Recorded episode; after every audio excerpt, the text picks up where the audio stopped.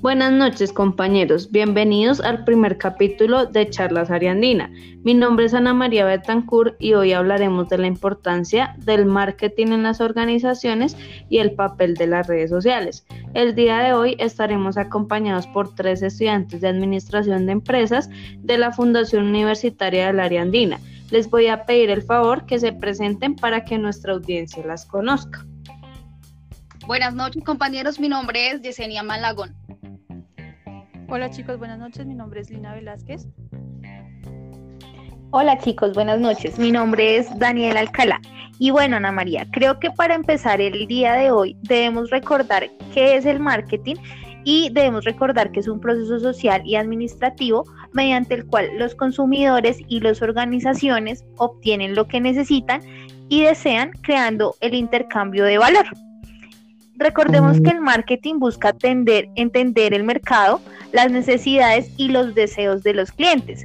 Para lograrlo se deben tener en cuenta cinco conceptos básicos que no podemos olvidar. Uno de ellos son las necesidades, deseos y demandas, seguido de las ofertas de marketing, que son productos, servicios y experiencias. Debemos tener muy en cuenta el valor y la satisfacción, los intercambios y relaciones y finalmente, pero no menos importante, los mercados. Así es, Daniela. También debemos tener en cuenta que al realizar el diseño de una estrategia de marketing, debe tener en cuenta atributos del producto como lo es la calidad y el desempeño como factores eh, decisivos.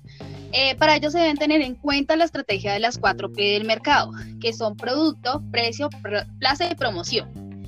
Eh, el desarrollo de un marketing adecuado es el fundamento de las organizaciones de hoy en día y de este depende lograr el éxito o el fracaso. Eh, para una clave y un buen desarrollo del marketing se encuentra en el, en el establecimiento de relaciones sólidas eh, con los clientes y en la interacción continua. Chicas, quiero agregar que en la actualidad, gracias a la globalización, la mayoría de la población mundial cuenta con celular e Internet. Las redes sociales se han convertido en una gran herramienta para el desarrollo del marketing, ya que desde su primera interacción el usuario manifiesta sus intereses y las empresas pueden obtener sus datos y las plataformas de redes sociales han encontrado fuente de información y han explorado esta herramienta. Así es, Lina. Y de todo lo que hemos dicho podemos concluir que en la actualidad las empresas deben alinearse con las herramientas tecnológicas que existen para el desarrollo de un marketing eficiente.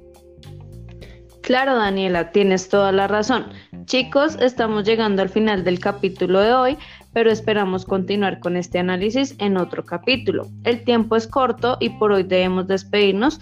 Queremos agradecerles por escucharnos. Si les gustó, dejen un like y suscríbanse a nuestro canal.